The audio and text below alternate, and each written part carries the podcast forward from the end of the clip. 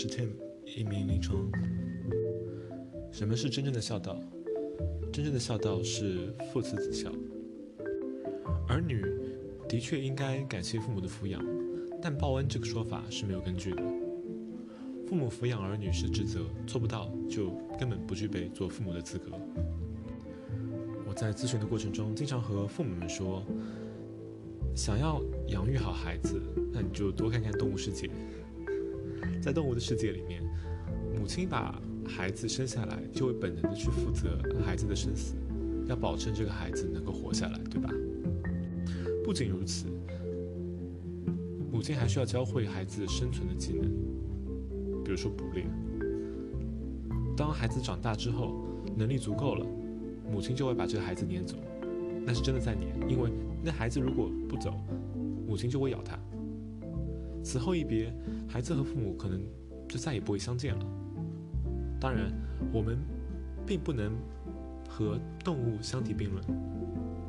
父母的责任本就是包括把孩子抚养成人，同时使得孩子在离开自己之后有生存的能力。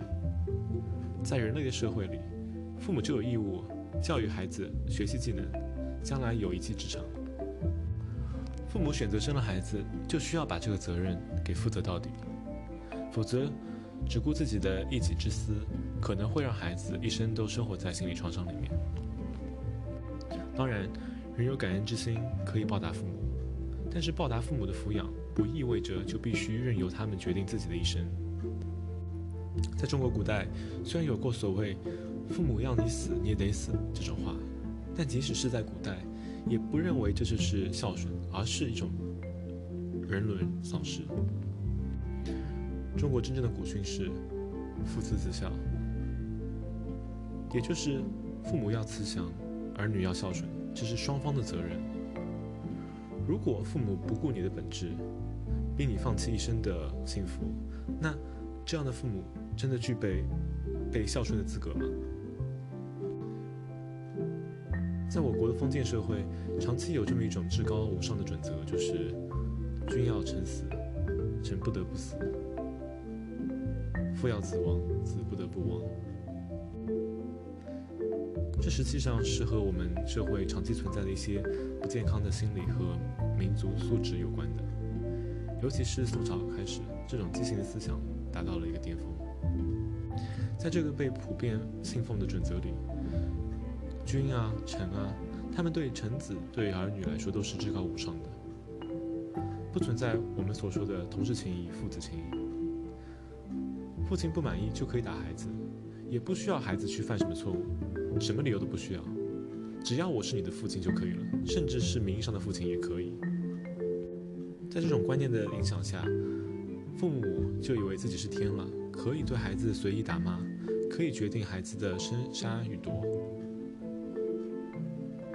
这种观念严重影响了子女心理上的健康成长，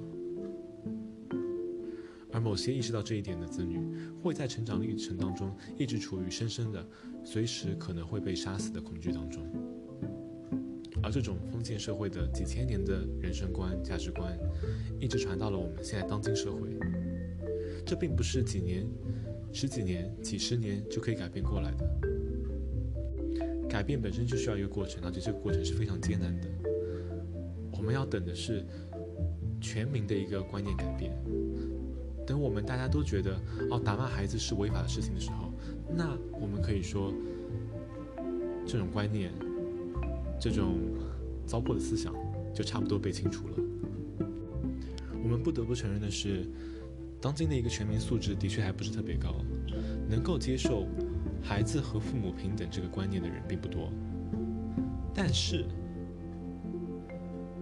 孩子的确生下来就和父母是完全平等的，父母只是孩子法律上的监护人。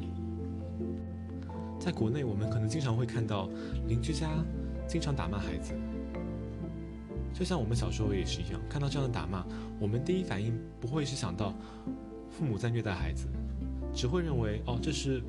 这父母教育方法的问题，很少会有有人主动上去劝说，更不要说通过报警来保护孩子。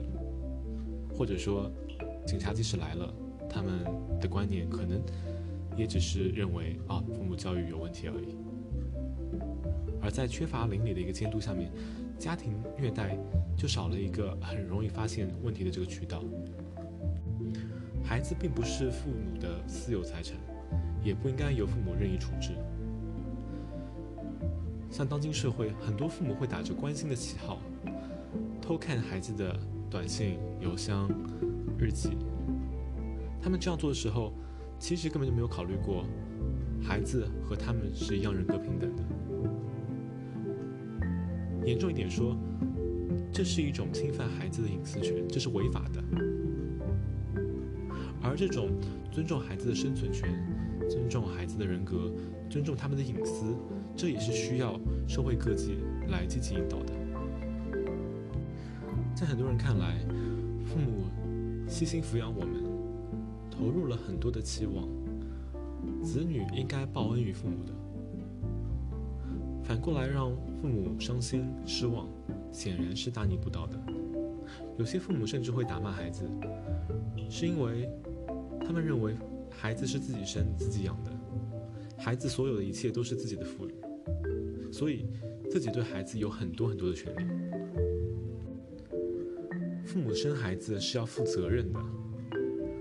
他们并没有要求被生下来，他们来到这个世界上，是父母行为的直接结果。父母的责任就包括无条件的去接收孩子，除非孩子做了坏事。很多人觉得自己的选择，一些选择至少来说，伤害到了父母，但其实伤害到他们的，只是父母本身而已，因为。从自然法则的角度来看，孩子活得幸福才是最大的孝顺，因为这代表着自己的生命得到了最好的延续和传承。当然，如果你选择去抢银行被抓住，那这时候你的确伤害了你的父母，因为做人需要有做人的底线。但是你的一些选择，比如说和谁在一起，或者是上大学要学什么样的专业，毕业之后想做什么样的工作，这些是你作为一个独立的人。完全可以自己选择的。一个孩子成熟的标志就是自己可以做决定，并且为自己的决定负责。假如说这个社会歧视矮个子，而你只有一米五，父母受到歧视了，那到底是谁伤害了他们呢？这是歧视和偏见，伤害他们的并不是你，而你并不需要为此负责任。我们今天聊一聊孝道。而孝道的核心是子女和父母的关系。如果你有什么想说的，欢迎留言。那我们今天就到这儿。我是 Tim，一名心理咨询师和临床社工督导。最近在忙活接下来开学要教的课程内容，所以整个一个有点耽搁了录播课这事情。但是我会尽快多更新的。下次再见。